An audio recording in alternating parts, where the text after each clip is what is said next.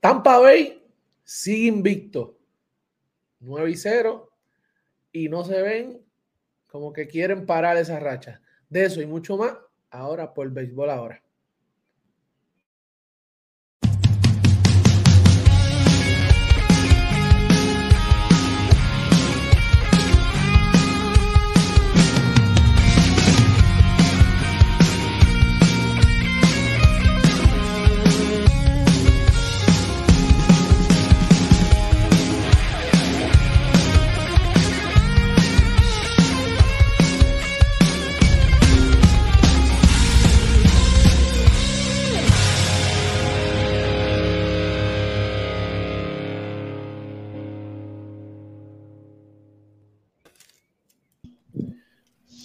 Buenas noches, familia de Béisbol Ahora. Aquí su servidor Pucho Barrio. Nos acompaña Moisés Fabián, Ricardo Ivón y Alfredo Ortiz. Muchachos, ¿cómo están? Buenas noches, buenas noches, equipo. ¿Cómo buenas noches, familia. Familia, caballeros. Mira, pero Alfredo está usando la gorra de Moisés por esa M en la frente. Y yo no, este Molina. Esta es la de 10 Molina. Molina 4. Ah, y yo la de Boston Champion 2018. Oh, esa me gusta, esa me gusta, Moisés. ¿eh? esa está buena. Bueno, gente, siguen pasando muchas cosas calientes en el MLB, pero este es un temita que, que vamos a arrancar rápido con, con el equipo de Tampa no le piensa bajar, como decimos acá en Puerto Rico y se dice por, por ahí, no piensan bajarle, el equipo de Tampa sigue invicto, 9 y 0, y no se ve como con ningún eh, signo de que va a parar esa racha. Ricardo. Sí, han, estado jugando bastante bien. A mí, honestamente, lo que más me llama la atención es que el año pasado el equipo de Tampa fue un conjunto que apenas logró batear para 139 cuadrangulares en el año.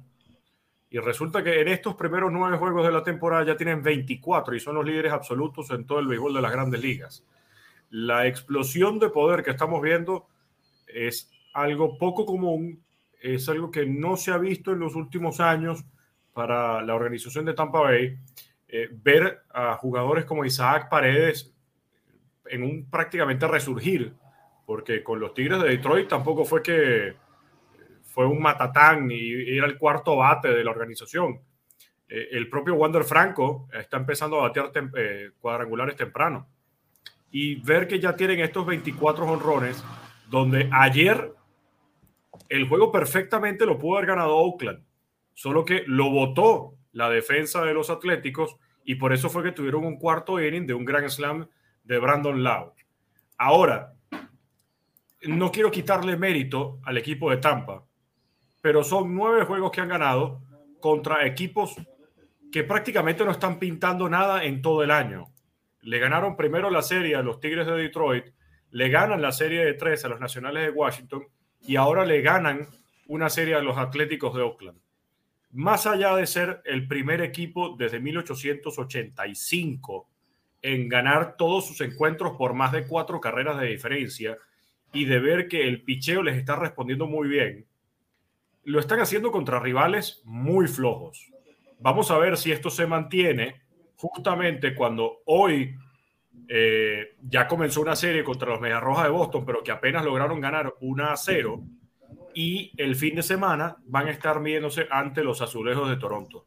Cuando les toquen los rivales difíciles, ahí veremos si esto se mantiene, pero definitivamente ha sido un muy buen comienzo para Kevin Cash y sus Reyes de Tampa.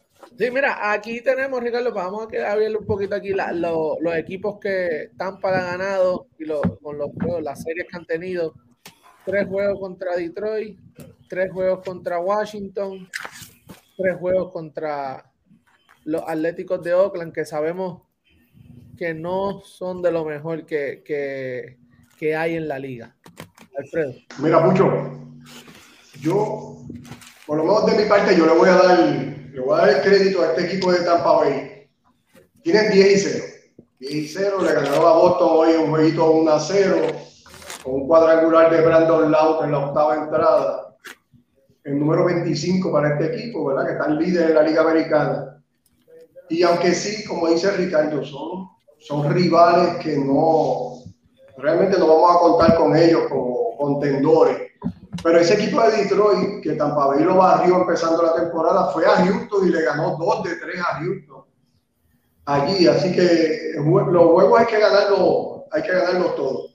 Este equipo de Tampa, con ese récord de 10 y 0, se convierte en el primer equipo con este comienzo desde 1987, cuando Milwaukee comenzó con 13 y 0. Así que eh, están haciendo récord. Y tengo aquí, mira, están primero en bateo con 2.89. Primero en cuadrangulares, como dije. Primero en RBIs. Primero en on-base percentage, en slugging, en OPS, en carrera anotada. Todo eso es ofensivo. Y en el picheo están primero en, en efectividad con 1.89 y primero en WIP con 0.94. Así que lo están haciendo en los dos lados de, del terreno y realmente sabemos que este equipo, eh, aparte de este comienzo que ¿verdad? nadie esperaba y es algo que se sale de, lo normal, hay que contar con ellos como quiera hasta el final de temporada. Eh, así que eh, felicitando a, este equipo de Tampa y a su fanaticada por este comienzo sensacional que han tenido. Llegó el capitán de navío. Mira quién llegó por ahí. El capitán de navío. Uh, sí. bueno, gracias por esos piropos. Sí, sí, bueno. ¿Sabes qué? Llegando con, con Raúl ahí, saludos a Raúl. Eh, mucha valoración al béisbol. Siempre yo digo que el béisbol nos permite ver estas y otras cosas más. ¿Cómo cuáles? No es un deporte donde el rico siempre gana. Qué bueno. Aunque mucha gente quiere que exista un... Yo también quiero que los equipos inviertan todos porque eso lo hace bien al mercado y al negocio. No que sean rico el dueño del equipo y el equipo pobre, porque todos los años, con esto de la repartición del bono, del bono grupal, de todo lo que deja Major League, se reparten a equipos que no importa que metan 3 mil fanáticos diarios, los que meten 36 mil tienen que darle un bono por su esfuerzo a los que no meten diarios fanáticos. Dígase que Kansas City, de lo que venden los Yankees, los Mets, los Cubs y Boston, recibe dinero esto, esto por la igualdad de mercado y otras cosas más. Sin embargo, cuando Kansas City ganó la Serie Mundial, al otro año desbarató el equipo y el dueño se echó de ganancia 200 millones. El dueño sigue siendo más rico. Caigo a lo de Tampa. Tampa es un equipo que su nómina es la número 28 en todo béisbol, de 30 equipos. La nómina número 28 al día de hoy. O sea, que fácilmente la nómina está pagando en 72 millones, creo. la, tengo, la tenía aquí hoy porque ese es un tema que, que Tampa es un tema de análisis. Amén de lo que dice el colega y hermano Ricardo, de que se han enfrentado a equipos malos. Ahí me recordé de la República Dominicana, que yo decía, eh, Israel y, y Nicaragua están ganados. Hay que ganarle a un equipo bueno, pero hay que ganarle. O sea, lo mismo fuera al contrario, si Tampa pierde de equipos malos, diríamos nosotros, bueno, ya Tampa empezó a perder de equipos malos. Se dejó barrer de Milwaukee, como le pasó a los Mex. Se dejó barrer de Furano. Lo bailado, lo bailado y lo gozado, nadie lo quita. Qué bien por Tampa que ganando de equipos malos o no, o no, o no equipos que tú dices que van a clasificar. Qué bien. Para aterrizar mi comentario, quiero decir que siempre insisto, en que todo tiene un inicio en operaciones de béisbol del equipo de Rayo de Tampa. La historia de Tampa, el escauteo internacional de ellos, ha suplido media liga de buenos pitchers, de catcher, de shortstop, de outfield, de buenos jugadores. Porque ellos, como un mercado tacaño, no pequeño, porque ellos ellos han sabido aprovechar mejores cosas que otros equipos grandes, los metros, mi metro, están en la pelea más que los metros en los últimos años, o en mejor posición, a unos metros llenan diario el, City Field. Sin embargo, este equipo en una ciudad de Tampa, que está bien que el estadio está en las afueras, todo lo que uno quiera decir, no llevan a los fanáticos, sigue haciendo magia en ligas menores, reclutando buenos peloteros, yendo a los drafts internacionales a llevar buenos peloteros. tienen gente en operaciones de béisbol y analítica los número uno. Entre los cinco mejores equipos de analítica de béisbol, junto a San Luis, Houston, Milwaukee, Atlanta, están ellos. Entonces, eso es un mérito que hay que darle a los de abajo. Porque Tampa ha tenido muchos peloteros hechos más de in Tampa, más de in ligas menores, porque no han tenido el dinero para traerlo de que de un para hacer un Ventú y hacer un buen equipo. Y parece ser que ellos van a seguir por un buen rato ganando esta temporada.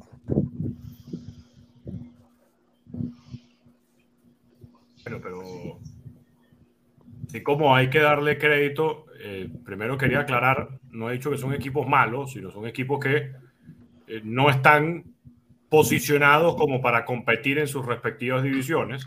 Evidentemente se le da crédito por ser un equipo que eh, forma peloteros, pero vamos a estar claros que es algo que no le hace bien al negocio, un equipo que con una nómina tan baja de apenas 75 millones de dólares, cuando el promedio de las grandes ligas está sobre los 150, eh, saque provecho del negocio. Eh, que estén ganando, más allá de lo deportivo, lo extra deportivo de los Reyes de Tampa es lo que no está bien en el béisbol.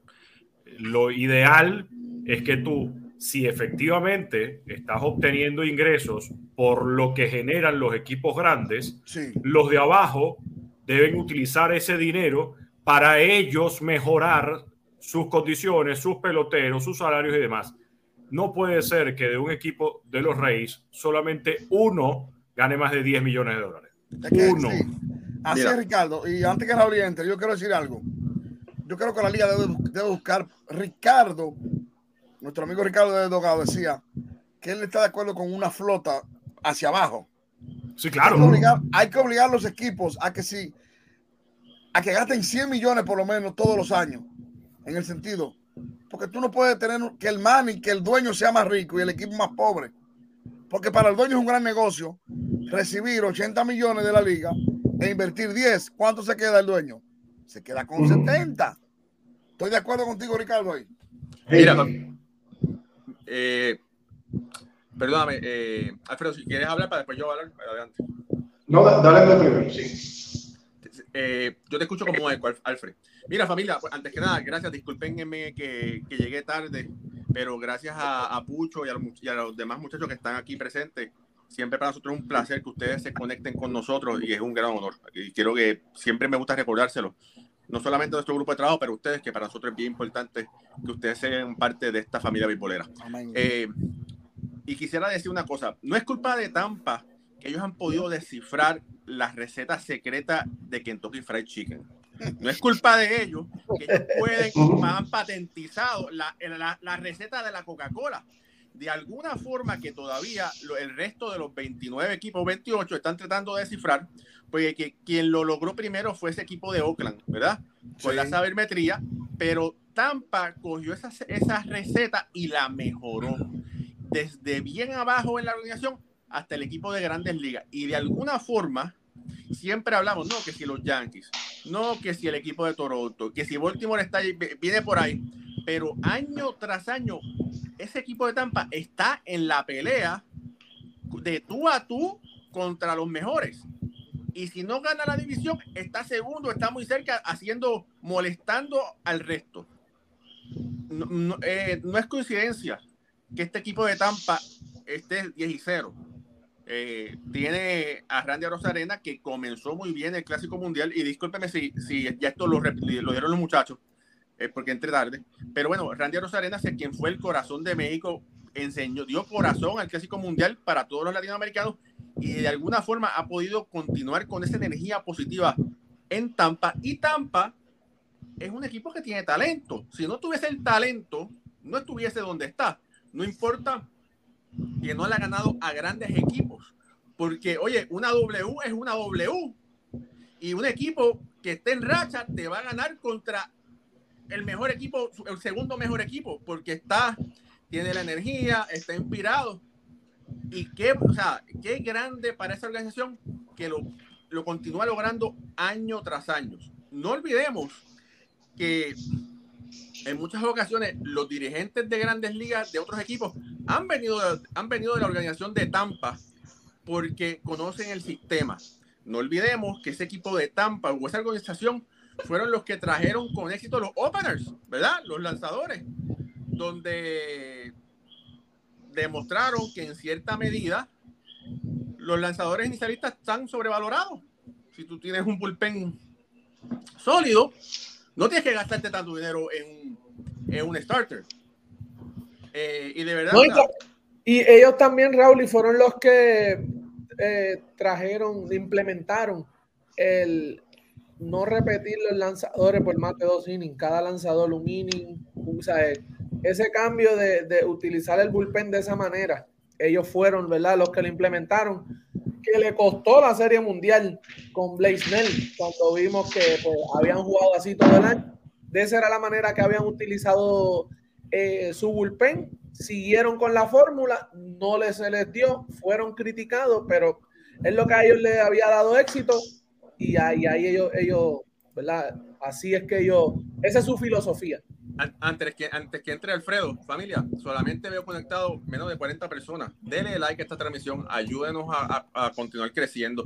Si usted no nos da like, ese, dándonos like es la mejor forma que usted nos puede ayudar y dándole share. Así que por favor, ayúdenos a crecer, Alfredo. Sí, mira, primero, eh, perdona el eco, ¿verdad? Pero es que estoy en el estudio nuevo y en lo que me lleno esto aquí se oye el eco, perdona. Estudio nuevo, wow. Sí, estudio nuevo. Se, oye, fino, se oye fino. Mira, yo, yo, yo, no, yo no tengo la oportunidad de decir eso, ¿viste? Sí, no, es, mira, es el cuarto que me prestó mi esposa para ir para esto, pero le digo estudio para que se oiga bonito. Mira, este... Oye, dile a tu esposa que te compre un micrófono, dile a tu esposa que te compre un micrófono, un micrófono bueno. Sí, mira, lo tengo aquí. Pero de adorno no. Dale, dale. Este, por el otro lado de lo que tú estás comentando, no me siento contento con este equipo de Tampa por, la sencilla razón de que este equipo no le paga a sus jugadores lo que debería cuando están eh, haciendo un performance tan bueno en el terreno del juego. Y lo que ellos, eh, en la costumbre de ellos es que cuando se está acercando el momento de, que estos jugadores eh, lleguen o se acerquen a la agencia libre, lo que hace es que los cambian y siguen moviendo y nunca recompensan a estos jugadores con un contrato de los que ellos se merecen para quedarse en, ese equipo y crear como una cultura con estos mismos peloteros y, que ayuda también a la fanaticada a que tú te acostumbres a ver, tu, a, ver tus jugadores por 5, 10, 12 años, lo que sea necesario. Eh, y, esto es lo que no me gusta de, este equipo de Tampa. Eh, hacen, hacen maravilla, obviamente, reclutando, moviendo fichas y lo vemos año tras año. Pero, como aquí bien estamos explicando, ellos están haciendo dinero. Y ese dinero no se está invirtiendo en el terreno de juego como se debería en esos peloteros que son los que están dejando eh, el sudor y, su esfuerzo ahí. Lo que ellos hacen es que cuando le han sacado 3, 4 años a ese jugador, lo cambian. Y eso es lo que no me gusta con este equipo de Tampa. Ahora, cosas buenas. Ya estoy cansado de ver la comparación de Tampa con, los, con. Le gana 31 a 5. Fue la serie de tres juegos con Oakland. Así que no comparemos más a Tampa con Oakland. Esa comparación ya no nos queda. Y lo otro, estamos viendo a este equipo toda la noche con ocho jugadores latinos, empezando en su alineación. Y esto es algo que hay que aplaudir a este equipo de Tampa. Ha sabido reclutar bien, le están dando la oportunidad a los jugadores latinos y están haciendo el trabajo, que es lo más importante. ¿Sabe algo? ¿Sabe algo que, que yo en años anteriores pude notar en Tampa? Yo visitaba antes las academias de béisbol en República Dominicana. Visito todavía. Y siempre hago una pregunta, una de mis charlas así. ¿Qué edad tienen los peloteros? Tú vas a la Academia de Tampa, en República Dominicana, y te encuentras que de los jugadores más viejos que ellos firman, lo firma Tampa. O sea, ellos creen en el producto más hecho. Claro, por el boy es menor para gastarlo, pero le llegan. Tampa te firma un muchacho de 20 años, todavía 19 años, un lanzador. Y cree en el proceso que a los 4 o 5 años está para pichar en Grandes Ligas. Diferente a otras organizaciones que lo firman a los 16 y a los 20 el brazo lo tiene explotado por exceso de trabajo ya o porque no aguanta el trajín de un equipo. O sea, todas esas cosas buenas que hace Tampa, los equipos no le emulan quizás porque hay un presupuesto que gastar. Ahora, hay que, tiene que venir el balance ya y decir, sí, si usted produce 200 millones al año, usted tiene que gastar 100 en el equipo, reinvertir en el equipo. Para acompañarte, Moisés, yo acabo de ver la película Air en el cine sobre el contrato de Michael Jordan y Nike para la marca Air Jordan. Y una de las cosas que me llamó la atención en la discusión entre el personaje que interpreta Matt Damon y el personaje que interpreta Ben Affleck, Ben Affleck siendo el CEO de Nike para ese momento de, 1800, de 1984, eh, Matt Damon le decía, para tú poder ganar dinero en el mundo de los zapatos, en el baloncesto, tienes que invertir dinero. Porque el personaje de Ben Affleck le, le decía, tú lo que tienes es este presupuesto, no te vas a poder exceder de ahí. Es muy parecido a lo que vemos en el caso de Tampa y equipos de mercado pequeño. Ellos dicen y están enfocados en que no puedo gastar más de ahí, a lo mejor porque creen que no tienen el dinero. Pero es que justamente hago la similitud porque para ese momento, en el mercado del zapato del baloncesto, estaba Converse, Adidas y bastante por debajo estaba Nike, pero Nike era el tercer, la tercera marca de zapatos. Cuando yo veo a una organización de los Reyes que de acuerdo a la última valoración de Forbes está en el puesto 26 de 30 con una valoración de 1.250 millones de dólares, este es un equipo que no puede decirme que no tiene real. Este es un, este es un equipo que con una valoración de esa magnitud, algo está, algo no estamos viendo, algo no quieren decir o algo no quieren hacer, pero me parece que están enfocados en solamente vamos a ver cómo hacemos más negocio, cómo hacemos más dinero, pero es que tienes que romper el molde. Si lo logró hacer Nike, donde el presupuesto era, tiene 250 mil dólares para firmar peloteros para firmar jugadores para que representen la marca con los zapatos. Y resulta que dijeron, no, voy a agarrar esos 250 mil dólares y voy a firmar a uno. Y eso era algo inaudito. Bueno, algo tiene que hacer Tampa para salir de esto, porque si no, volvemos a caer en el mismo, en el mismo ciclo de los mercados. Ah, es que pobrecitos los del mercado pequeño. Es que pobrecitos. Entonces, bueno, para eso está la NFL, la NBA, donde el negocio es un negocio más, y disculpen la palabra que voy a decir, pero es un negocio más socialista, más comunista, donde tenemos que ayudarnos entre todos. y, ser rico, sí, sí, sí. y ser rico y ser rico es malo, pero es que eh, si no existiera el salary cap de la NFL, ¿dónde estaría Green Bay? En Green Bay no hay mercado para nada. Y ahí está, uno de los equipos que siempre está llamado a ganar. O sea, no es solamente Nueva York, no es solamente California. Es que en el béisbol los equipos entonces van a tener que reinventarse porque si no la excusa es que, ah, es que somos un mercado pequeño. No. Pero tu organización está valorada en 1.250 millones de dólares. Mira, tienes un buen punto. Pero ahora hay que recordar una cosa, ¿verdad? Y no es que estoy siendo el abogado del diablo, pero nadie va a Tampa.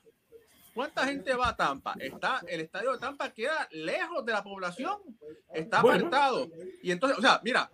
Tienes, 20, tienes 25, tienes 25 años en Tampa. Pero ¿Te tardaste 25 años en darte cuenta de eso? Pero, pero espérate, no estoy dando una excusa, pero espérate. Está, o sea, están apartados. El estadio, han, parece que ellos han intentado crear, mandar a construir uno, no han tenido la suerte.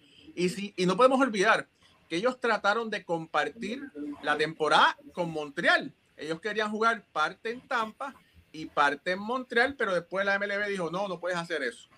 Buscando posiblemente, bueno, lo que ellos estaban buscando era más fanaticada que llegar al, al, parque. Y bueno, eh, si muchos de estos equipos hacen el dinero de diferentes formas. ¿Cómo hacen el dinero? Hacen el dinero por televisión, que es como más ganar el dinero. Hacen, la tele, hacen dinero por la entrada, ¿verdad? Y hacen el, el dinero por el revenue sharing, que es el dinero que le, que le dan adicional. Si solamente, o sea, no sé, no tengo el número exactamente de cuántos fanáticos están promediando por juego, pero sí sé y sabemos que la poca fanaticada que va a Tampa es, es lamentable. Ese parque solamente se, se, vamos a decir que se llena cuando van los Yankees y quizás los Mets. Yo creo, yo creo que no es ni, la ciudad ni el nada no tiene que ver con Ricardo acaba de decir hacen dinero, vale dinero la, la organización. Aquí es la filosofía y lo que le ha dado resultados. Eso es y ustedes lo saben, ustedes han estado cerca de dirigentes ganadores, peloteros, y tú sabes que cuando un atleta eso es lo que le resulta, esa es la fórmula ganadora, no la va a cambiar. Lo que pasa, vamos a hablarlo en, en, otros términos llanos, porque hay otro equipo que hacen eso y dan mucho dinero. Colorado, el dueño de los Rockies de Colorado, que es dueño de la cerveza, él propiamente dijo una vez, mi negocio es vender cerveza y que el estadio esté lleno. En ningún momento dijo que ganar. Claro. ¿Me entendieron? Entonces, un tipo así no mantiene una estrella porque él dice, la única diversión que hay cerca por aquí, bueno, en Colorado, es el Cool Field, un estadio bellísimo. La gente viene todo el año a beber cerveza y a otras cosas, a comer, como dice Enrique Rojas, nuestro amigo, comiendo y bebiendo 40 mil almas todos los días, divirtiéndose. y así feliz cualquiera. Entonces, el tipo dueño de la cerveza vende muchos productos. La Grandes Ligas no le exige en un año que invierta. El hombre se echa 300 millones de ganancias, pero invierte y es en el equipo. Cuando vienen los peloteros de verdad que hay que retener, los deja ahí porque como quiera el estadio está lleno. Entonces, es una filosofía pobre con un equipo rico. Que es lo contrario, como dice Ricardo, la filosofía del equipo que, que es rico a la filosofía pobre que son los reyes de Tampa, porque la franquicia vale. Yo te aseguro que si tú abres, como, como se está hablando de Las Vegas, Nevada, llevar a Oakland, por ejemplo, que se está hablando de llevar a Oakland a Las Vegas, Nevada, lo ponen a elegir, traemos a, a, Tampa o a, o a, Oakland, van a querer a Tampa, el, el, alcalde y todo el mundo de, de, Las Vegas, Nevada, porque es un equipo que deja sus dividendos. ¿Por qué? Porque con poco hacen mucho y nadie lo fiscaliza para lo el viejo Stan Brain, el box. Como digo viejo porque es el mayor, no despectivo. el, el boss, el boss. Para aquí está el mayor, el papá de los papás.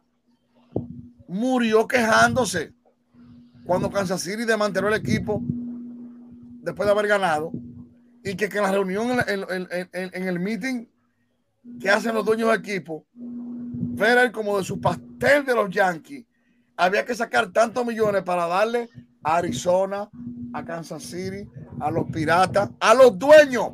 Y que ese dinero que le estaban dando a los dueños no se reinvertía en el equipo, porque el equipo va a seguir el año que viene con los contratos mediocres, con el equipo malo y el dueño con el dinero en bolsillo. Entonces no es justo tampoco que tú sacrifiques 10 equipos en grandes ligas para repartir el pastel a los dueños. Son los Es como cuando quiebra una empresa grandísima, desahucian los, los, los empleados y el Estado, en vez de respaldar a los empleados, respalda al dueño de la compañía con 300 millones de dólares. Sí, sí, sí. ¿Y quién queda rico? Uno solo y el resto pobre. Eso pasa con Tampa, eso pasa con Kansas City, eso pasa con los piratas. Por ejemplo, para ayer, Ayer solamente hubo una asistencia de 11.000 fanáticos en Tropicana Field. 11.000. Cuando es un estadio que tiene capacidad para más de 42.000. Si el equipo está ganando y tiene 9, 8 juegos consecutivos ganando, no es posible que estén yendo solamente 11.000 fanáticos para Tropicana. Que, por otro lado, cuando hablaba de, de que tienen 25 años, dándose cuenta de que la ciudad no es la ciudad, Señores, es, muy fácil darse cuenta. En Tampa están los equipos de AAA y además están los equipos de Spring Training. ¿Cuánto vale ir a un juego de AAA? ¿Cuántas promociones no dan para que vayas a un juego de AAA? Y se supone, y siempre se ha dicho, que los juegos de AAA son extremadamente emocionantes. No es un juego aburrido, no, no, no. Ahí hay un show todo el tiempo. Entonces, ¿a dónde va a preferir ir el fanático? Hay una atracción. Va a, ir, va a preferir ir para un juego de AAA que económicamente es mucho más accesible o va a ir a un juego de, ya, de grandes ligas con los Reyes que los precios suben y que además es un equipo que no ha ganado una serie mundial. Mira, te, voy a decir más, lo que son, hay varios factores. Y es que mucha gente dice y piensa que la Florida no es un estado, no es un sitio para béisbol. Mucha gente piensa, y yo, yo estoy de acuerdo, que la Florida, el rey es el fútbol, el fútbol americano, ¿verdad?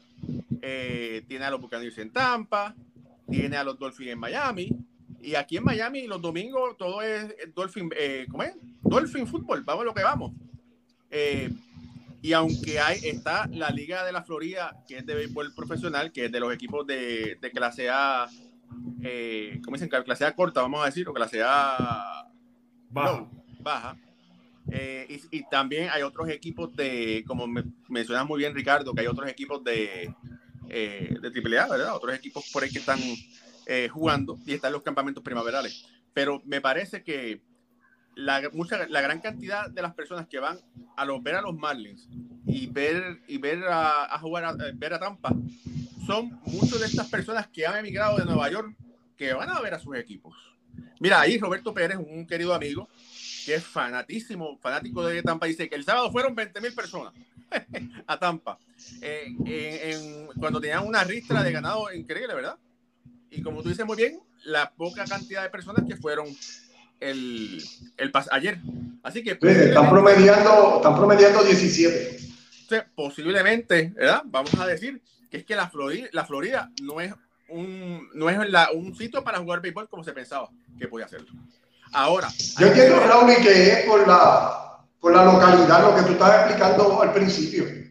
Porque realmente San Pete está a hora y media de donde está el downtown Tampa y, y si tú ves el éxito que han tenido otros deportes, incluyendo los Buccaneers y como estaban mencionando, que están más cerca de donde está la clase trabajadora de Tampa, pues, pues, te das cuenta que quizás esa es la diferencia, porque no, no es fácil salir de tu trabajo, guiar hora y media hasta el parque para ver un juego de pelota y después salir a las 10, 11, 12 de la noche, hora y media para regresar a tu casa para trabajar al otro día entiendo yo que eso es un punto que tenemos que, explorar porque es, algo complicado esa parte de, la localidad del parque.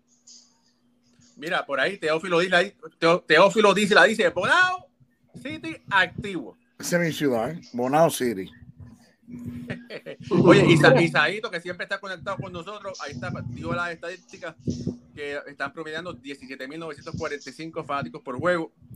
Roberto Pérez dice, de acuerdo con Moisés, Jorge Betancourt, saludos familia. Muchos saludos, René González, saludos a todo el mundo. Mucha gente conectada. Gracias familia por estar conectada.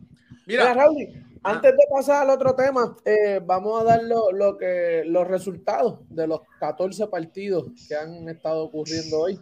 Este, los Phillies de Filadelfia vencieron a los Miami Marlins 15 carreras por 3.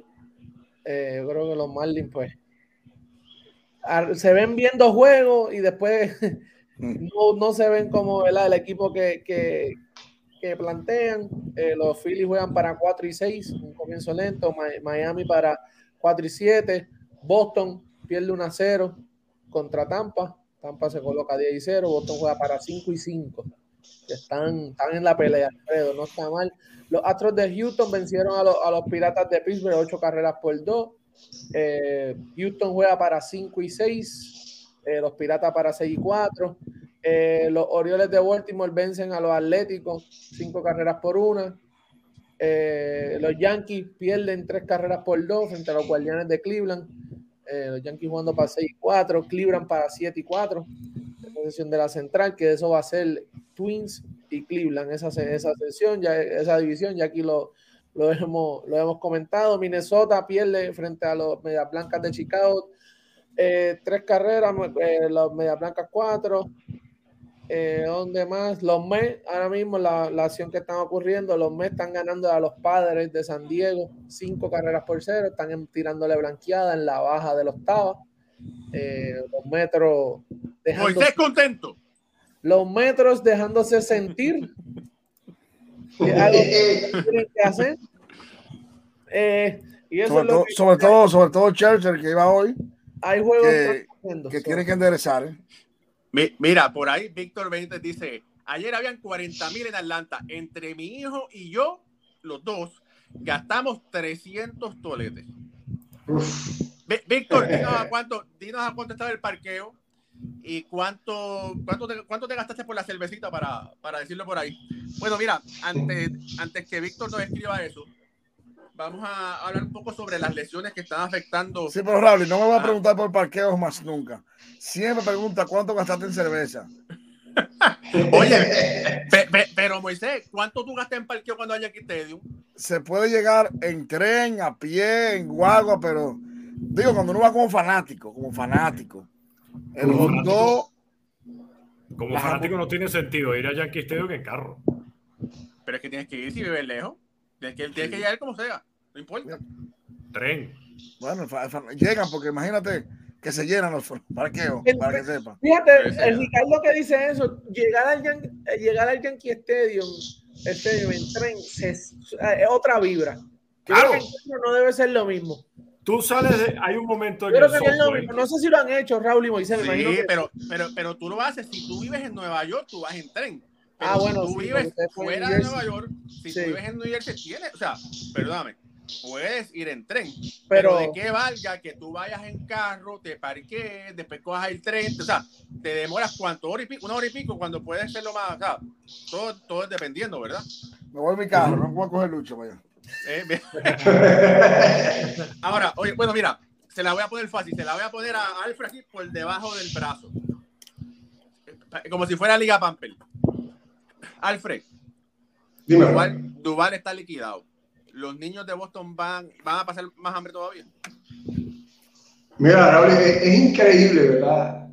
Cuando tú tienes un equipo del cual pues, no se esperaba mucho, obviamente, y tiene un comienzo bastante bueno. Tiene un jugador como Adam Duval, que fue una contratación sin mucho riesgo.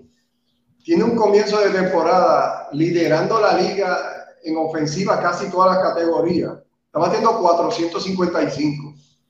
15 imparables en los primeros nueve juegos, 14 remolcadas, OPS Plus sobre 300.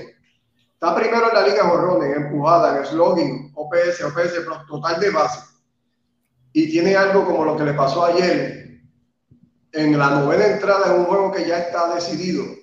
Se tira un slide para, para tratar de capturar un batazo y se fractura la muñeca, una muñeca que ya había sido operado él y había perdido temporada ya por eso anteriormente. Eh, realmente bien difícil la situación. Eh, el primer anuncio, eh, eh, obviamente cuatro a seis semanas, pero está siendo reevaluado y si necesita eh, operación en esta mano, estamos hablando de que quizás pueda perder gran parte o toda la temporada. Así que lamentable la situación para el equipo de Boston, donde estaban buscando esos poquitos rayitos de sol que alumbraran el camino y sucede esta situación con, con Adam Duval, así que eh, esperar a ver, pero muy lamentable. Oye, pues a mí me Pero- dijeron que, que, que el Ne- grito de Alex ¿Necesitaría Cora- perder la temporada completa? Una frase- Bueno, si, si es igual como la operación de la muñeca, está cerca de, porque está, está re, otra vez, ¿verdad? tendría que reoperar una, una, mano- una muñeca que ya sabemos que él perdió casi toda la temporada anteriormente con esa misma lesión en la mano izquierda. Así que hay que ver ¿verdad? cómo, cómo este análisis que van a hacer en Boston, porque lo ha- los primeros X-ray, ¿verdad? Fueron ahí en Detroit en el día de ayer. Ahora él está en Boston, donde está siendo reevaluado. Y habría que ver cuál es la noticia luego de esta reevaluación. Oye, Moisés, a mí me dijeron que se escuchó el grito de Alex Cora de pu- puneta, pero con ñ, de, en, en Patterson, desde ya desde Boston. No es fácil, no, no es fácil. eh, por eso uno cuando comienza la temporada y cuando uno habla de un pelotero, de un equipo, siempre dice que la salud es lo primero, el primordial. El atleta que tiene salud es virtuoso. Por eso hay que alabar a aquellos que la tienen, que, que a pesar de- del esfuerzo, de los trabajos, del training, del enfoque, de la rutina y de mucho más, se mantienen en salud, porque eh, eh, la salud es una lotería que tú estás constantemente jugando el número y te la puedes sacar, una lección. Y más un equipo de Boston que no está en su mejor momento, que, que pierde, ha perdido figuras, no este año, pero, pero ha perdido figuras este mismo año, vamos a decir, a abogar. El equipo no, no, está muy bien, contaba con este hombre que ha sido el más valioso de su primer juego, el más destacado, junto a Devers. De las primeras dos semanas. De las primeras dos semanas. Y no es tan fácil como la gente piensa y decide que sube a fulano de AAA. Señores, las organizaciones se van en base a un plan de una temporada. Ya hablar de subir a fulano de AAA o AA es el caso de emergencia, pero tú lo que aspiras que tu primera base, tercera base, línea central, estén ready para toda la temporada y tú no tener que mover eso, más que para darle descanso un domingo de mucho sol. Eso es así. Y en los propios metros, por ejemplo, tú dices, bueno, seleccionó fulano de tal, tú tienes fulano en AAA. Es que eso no es tan fácil. Ahora mismo Stanley Marte. Perdieron a Stanley Marte los. Lo, Por ahí vamos. Sí, sí. So, es Una distinción muscular del cuello. Oye. Chocó con la deslizar, robándose la tercera base, choca con la rodilla de, de la tercera base y ahí es, es donde ¿verdad? llega a, a, eso. Así mismo es lo, lo, rápido que iba. Esos cantazos son, son bien peligrosos. Esa distinción en el cuello.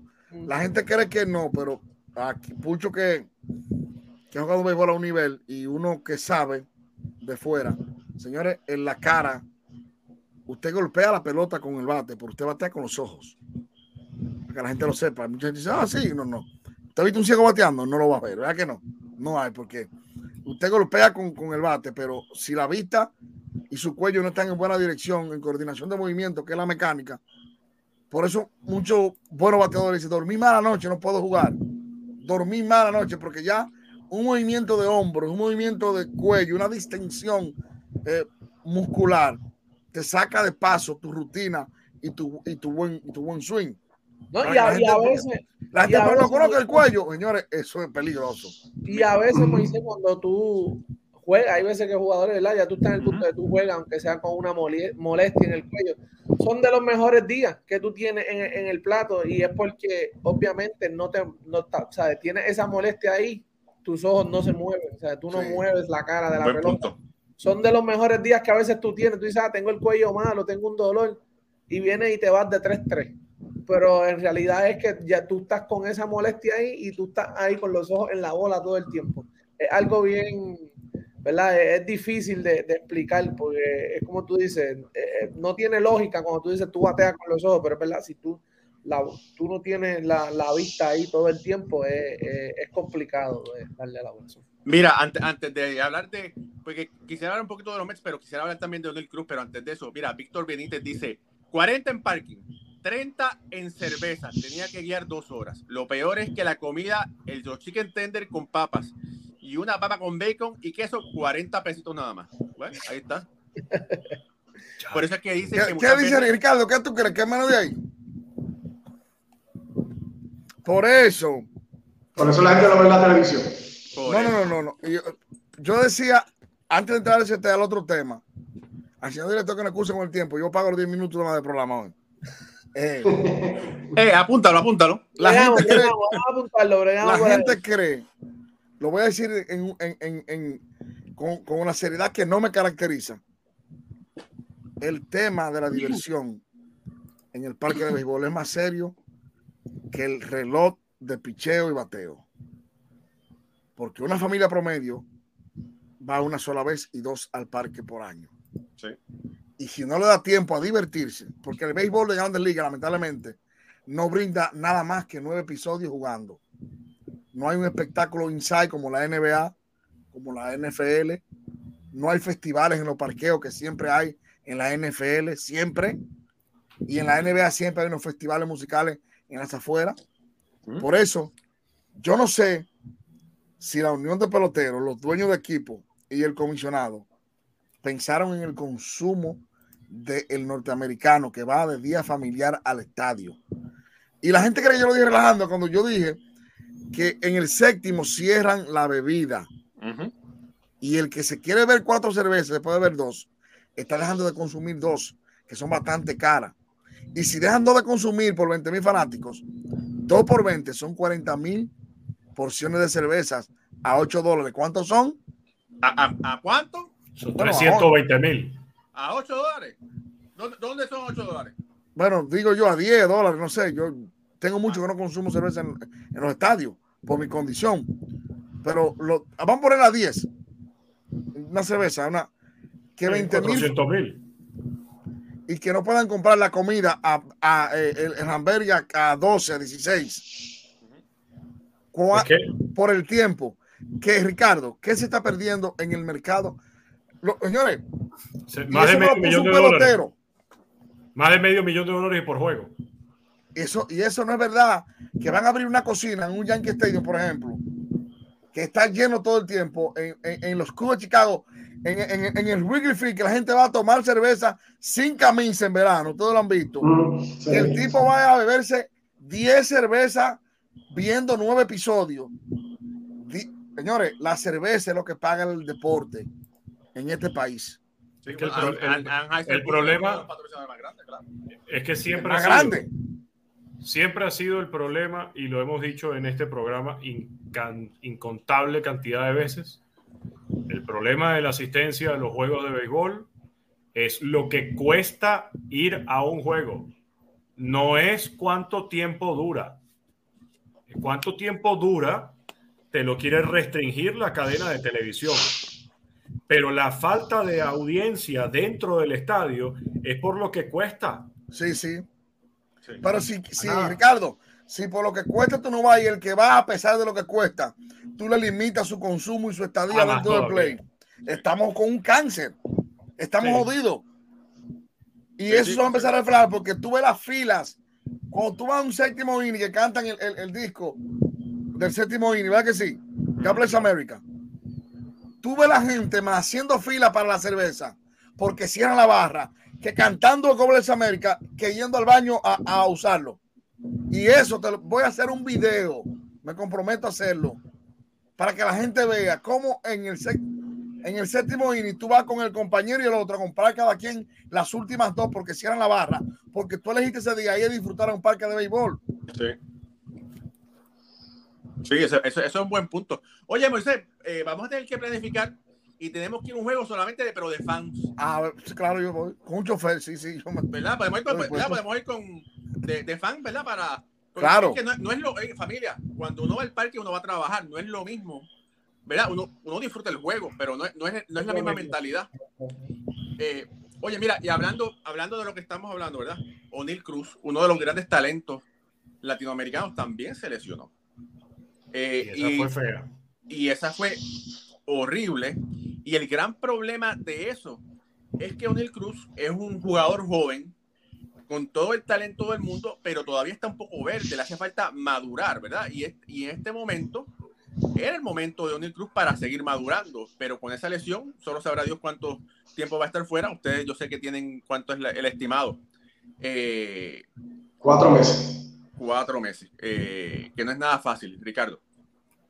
Sí, además que lo más curioso del asunto es que se da en una jugada en el home donde el deslizamiento de Cruz es lo que provoca todo el choque.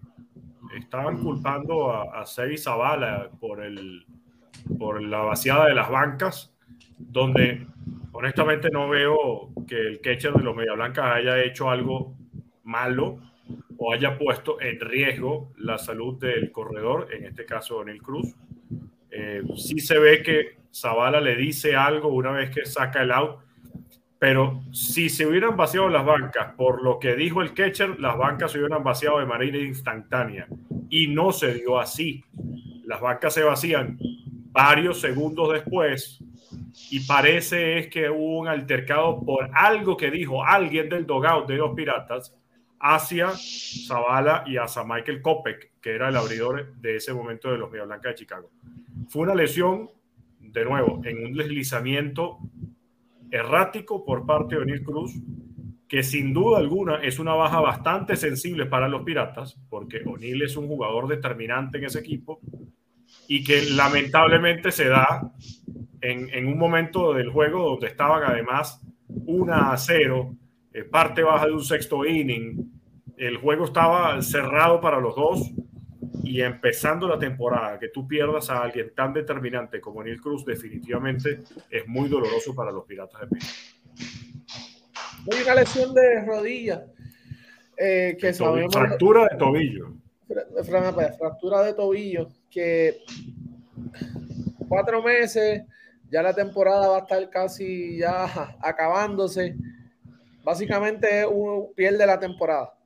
Eh, Cruz, porque esos cuatro meses para estar eh, un 60, 70%.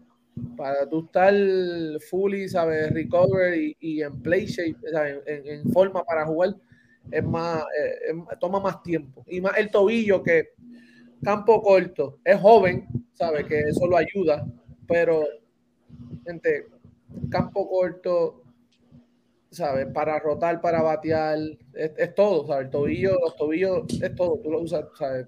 Oye, la, la única buena noticia de esa lesión, y o sea, no quiero que me, malinterpreten, es que lo, es posible que los amigos de República Dominicana lo puedan ver a O'Neill Cruz otra vez en la Lidón, porque le va a hacer falta tomar esos turnos, ¿verdad?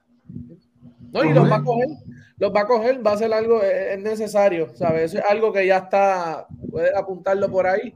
Él va a jugar para, ¿verdad? Para, para ponerse en forma, ir poniéndose en forma para regresar a la, a, a la Grandes Ligas el año que viene. Sí, una lástima con, con, este equipo de los Piratas que, que se ve muy mejorado, están jugando sobre 500 y, y perder ¿verdad? a O'Neill Cruz en este momento donde estaba cierto momentum este equipo jugando bien, pues es un balde de agua fría para, para ellos. Estoy de acuerdo con Ricardo porque la lesión es causada como por la indecisión del, de O'Neill Cruz y deslizarse o no deslizarse, y como que hizo un, un deslizamiento ahí raro, que es lo que causa entonces el, el conflicto con, con, el receptor y, y, y, la lesión eventualmente, pero una pena ¿verdad? Que, que este joven pues, pues, tenga que perder tanto tiempo fuera de en una carrera que esperamos que sea una muy exitosa para él.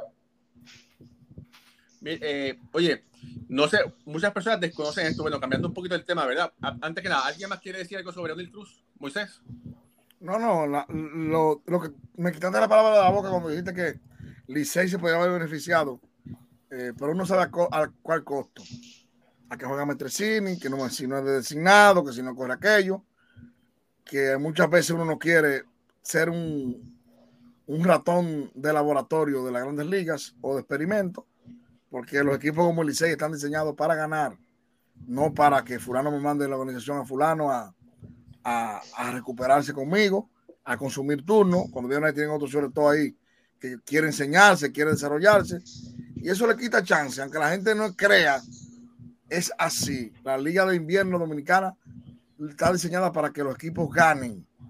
Ese tiempo eran los 90 y otros años que te mandaban un tipo de carrera le suben para allá a darse 30 ponches hacer ajustes y tú a perder la corona.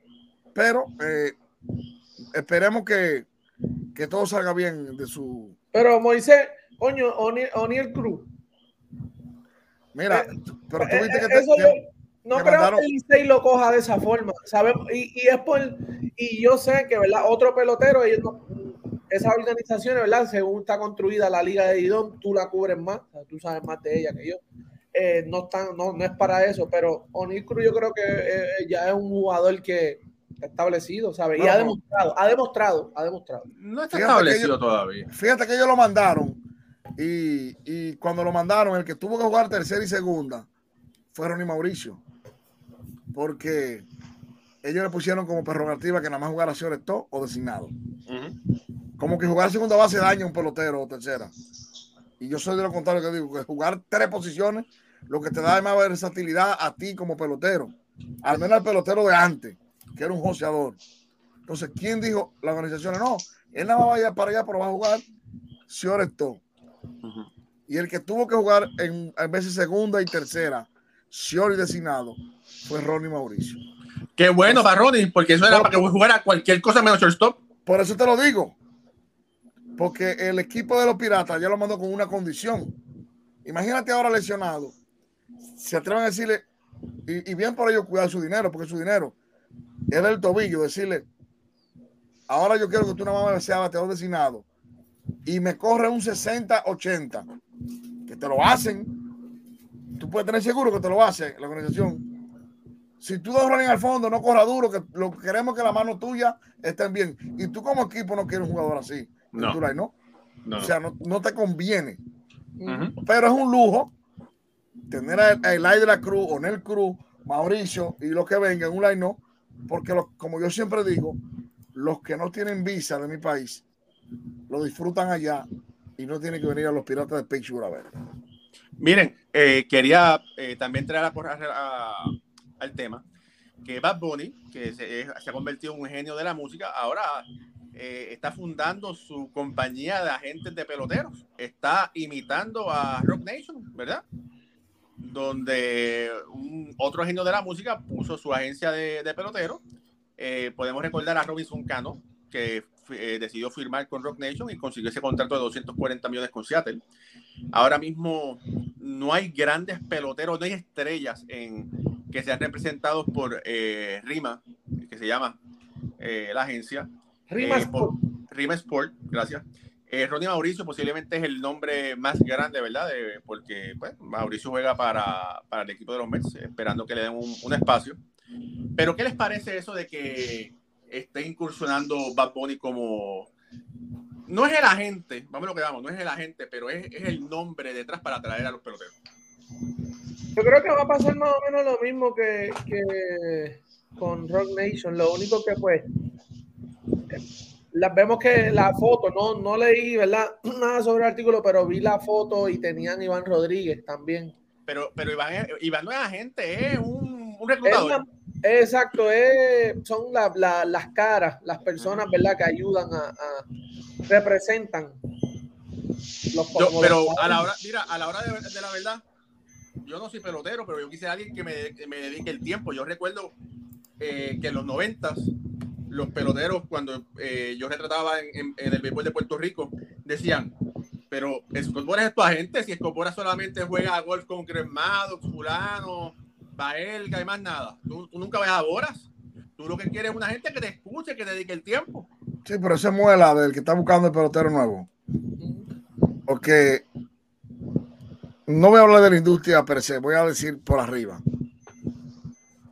Los que van a los play Eso es otro tema. Eso es otro tema. Sí, sí, ese tema de la gente es un tema que podemos. Pero se lo voy a decir con el poco conocimiento que tengo de muchos agentes que me han andado detrás cuando quieren mis amigos y después que lo firman ni cambian el número. Ni te miran. No, yo no le hago caso. Yo no me hago amigo de agente pelotero. Yo solo he dicho agente millonario grande. Yo soy amigo de pelotero. Porque por un asunto, no importa. El pelotero necesita un agente que lo bien represente, pero que bien lo atienda en ligas menores. No importa que se llame Cobora y que esté jugando golf con, golf con, con Alex Rodríguez, sino que el tercer tipo que le llega al pelotero, porque el Cobora tiene 15 gente debajo, que Cobora quizás ni sabe que tú existes. Pero si tú necesitas tus buenas guantillas, tu buen bate, la mitad, del, la mitad del apartamento en clase A, que te ayuden, una buena compra quincenal, unos buenos pasajes para ir y vuelta cuando termina la temporada. Que en invierno, cuando tú no estés en liga menores, el tipo te ayude, crea en ti, te ayude a un buen gimnasio, una buena medicina y haga el joseo contigo en invierno para que te paguen sin tú jugar también. Que eso lo hacen muy buenos agentes. Si tú eres protegido de la liga de invierno, sacarle un, un salario a promesa de que el tipo, cuando esté en doble A o triple A, te juegue en invierno y te garantice jugar para atrás por el agradecimiento. Por lo demás, olvídate de lo demás. Y si tú pones buenos números que ya Grandes Liga, el agente importa, pero más importa lo que tú pongas sobre la mesa al final. Para esa muela de, de los bucones nuevos, y que no, que yo estoy pendiente de ti, pendiente de mí, págame la mitad de, de la renta. Consígueme un Corolita que sea del 89 para yo no ir en guagua al play de clase A Todo ese acomodamiento que se van dando con el cariño al pelotero en ligas menores. Porque la gente tiene que saber que cuando el pelotero sube a de liga, si quiere le da una patada al tipo de, de las menores. Y no tiene que pagar ni un chele. Para que lo sepan. Nada lo protege al día de hoy todavía. ¿Eh? Si sube a las menores, para que lo sepan. Pero si un tipo tiene criterio, que lo hay que tener como ser humano, el agradecimiento del corazón es la, la mejor virtud que puede tener un ser humano. Si un tipo agradecido de lo que tú has hecho conmigo en ligas menores y con mi familia, apostando a mí sin saber que yo voy a hacer un draft, porque Jason Domínguez es fácil ser la gente de Jason Domínguez. Sí, ¿Y quién no quisiera ser lo de Francisco Álvarez? Yo lo cojo en, doble A, a Francisco Álvarez, ser la gente de él. Le doy de todo, le presto dinero. En esos muchachos que no han sido draft, que tú no sabes si van o no van, que tienen que creer en ellos, en el talento, y tú ayudarlo a pujar, decir, fuiste al gimnasio ya, ¿cómo está la pierna? Una medicina, una vitamina, fuiste al médico, te hiciste en, el país de nosotros eh, el físico. Esos son los agentes que tú necesitas que te den seguimiento. No te chupa sangre. La gente cree que ser millonario es ser buen agente. Oye, acá, no lo, acá, no lo, consiguieron hecho. Sí. No lo hicieron la gente de Grande Liga. Muy, muy cierto. Y, pues y, estos son compañías, Raúl, que van a venir a eso. Ellos van, es bien difícil que ellos busquen talentos nuevos. Ellos van a buscar talentos nuevos como un Ronnie Mauricio. Claro. oye, Moisés, eh, hace falta. Eh, ¿Tienes ahí la, la, gente está pidiendo la pelota? ¿La tienes ahí? Oye, la pelota, tú sabes que con mi ausencia está en la habitación de aquel lado. Ah. oye, oye, porque tú sabes que eh, nuestro querido amigo, hermano, mi hermano, Alfredo, tiene unas preguntas ahí que está, él está preocupado porque dice que, Deja que se, mira, Yo, él está preocupado por, la, por, el bienestar de esos muchachitos en Boston. Parece que la pelota sabía que eran para Alfredo. Dijo que duerma tranquilo sin la respuesta. aunque, aunque, cosa Pérez, dijo Sancho Panza. Mira, hablamos después del programa. Hablamos después del programa, muy Mira, eh, Raúl, una cosita que, que, quería decir, ¿verdad? Para todas las personas que, que nos están viendo y escuchando. Eh, vemos en la, los Tigres de Detroit pierden a Austin, Austin Meadows eh, por o sea, ansiedad, ansiedad, problemas de ansiedad, eh, problemas con, con, la salud mental. Y esto es algo que, que, hemos visto todos los años, está creciendo ¿verdad? En, en, en, en la, la MLB poco a poco han ido haciéndole más caso y prestándole más atención y los jugadores, ¿verdad? Hablando un poco más y saliendo a, a, la luz pública y hablando del problema sin ningún, sin ningún tapujo y, y, buscando ayuda, pidiendo esa ayuda, ¿verdad? Necesaria.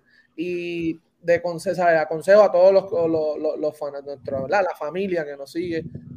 Esto es un problema que le puede pasar a cualquiera, ¿sabes? Busquen ayuda, cualquier persona que esté pasando por cualquier situación, no tengan miedo de, pedir ayuda. Pedir ayuda es de, ¿sabes? Se vale pedir ayuda. No te hace ni menos ni más personas.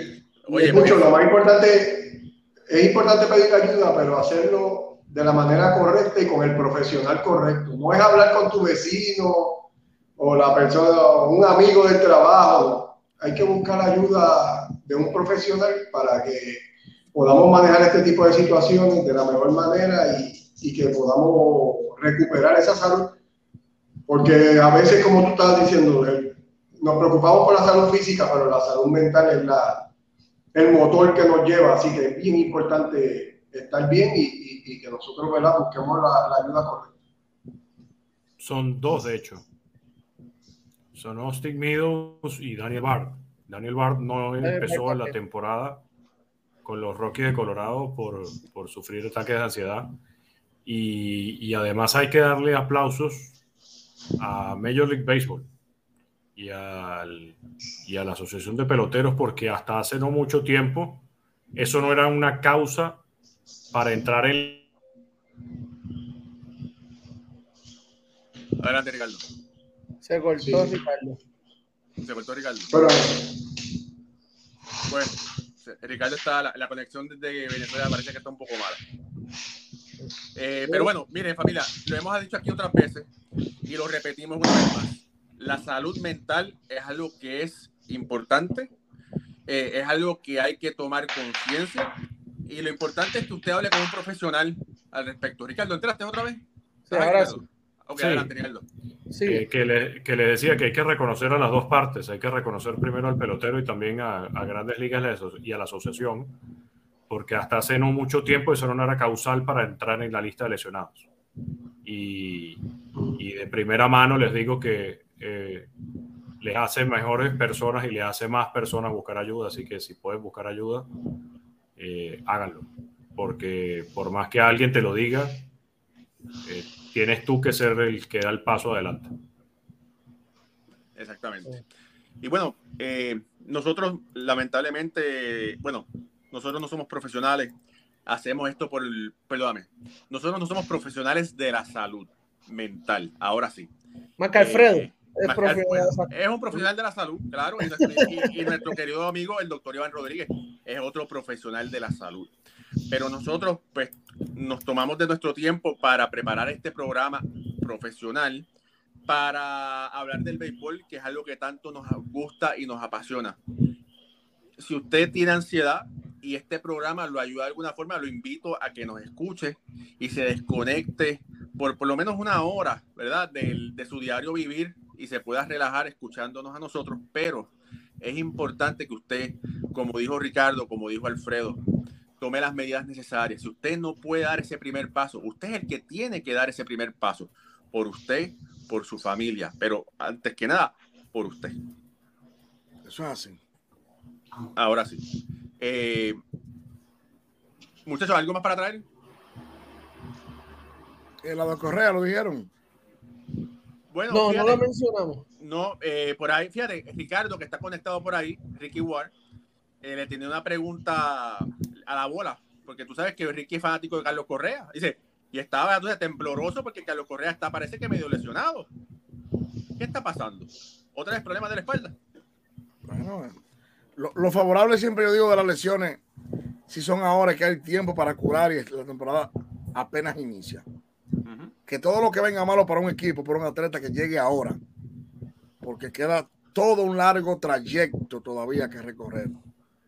Y ojalá que no sea nada, nada grave lo de Correa. Esperemos, aquí, dice, Ricky Ward que es un espasmo en la espalda baja, pero es que con ese frío en Minnesota cualquiera le dan espasmo, muchachos. y hablamos de la y, y, hablamos todo el tiempo de la artritis, ¿verdad que sí? Todavía incomprensible cómo Minnesota construyó un estadio sin techo. Pero, oye, espérate, antes que nada, esto es un anuncio público no pagado. Carlos, hermano, usted que nos está escuchando en este momento, si nos está escuchando, por tu bienestar y el de tu familia y del equipo de Minnesota, que tu esposa, por favor, no te dé un masaje. Queremos que regreses pronto. Que cualquiera te lo dé menos tu esposa ya anteriormente sabemos que esas manos prodigiosas de tu esposa te pusieron peor. Así que por favor, por los dioses del béisbol, que cualquiera menos tu señora esposa te dé ese masaje. No, pero para eso están los fisioterapeutas de los equipos. No, porque tú sabes que todas las esposas, oye, todas las esposas dicen, mi amor, yo te voy a dar un sobito, qué sé yo, qué siguiente, imagínate. yo creo que con eso nos vamos. Alfredo, pero ¿por qué tú miras para allá por encima del iPad para allá? ¿Qué, qué hay por ahí, Alfredo? Oye, Alfredo tiene una pierna que le molesta. Fíjate, ya tú sabes, ya tú sabes quién es la fisioterapista ahí. Moisés, ¿tuviste por qué mira Alfredo cuando, cuando hablaron de masaje? La cara que puso por encima de la computadora. Oh, hay, alguien ahí. Bueno, gente, ya, ya con esto ya yo creo que terminamos, Raúl. Llévate. Bueno, gente, de parte de Pucho Barrio, Moisés Fabián, Alfredo Ortiz y Ricardo Ivón, Gracias por estar con nosotros. Gracias por el apoyo. Sigan suscribiendo. Yo, no cuento. Ay, Raúl y Ramos, nuestro, nuestro productor. Gracias por, gracias por estar este ratito con nosotros. Gracias por apoyarnos. Eh, sigan suscribiéndose a nuestro canal. Compartan, denle like. Vayan a la página web, vayan a nuestra página de Instagram, Béisbol Ahora, en las dos plataformas. Lean los artículos, los videos en Instagram, los videos que estamos posteando, las noticias eh, tírennos mensajes de qué, temas quieren que escucharle o que queremos hablar. Y ya saben, familia, gracias por el apoyo y será hasta el próximo jueves cuando hay otra edición más de Béisbol entre amigos. Okay.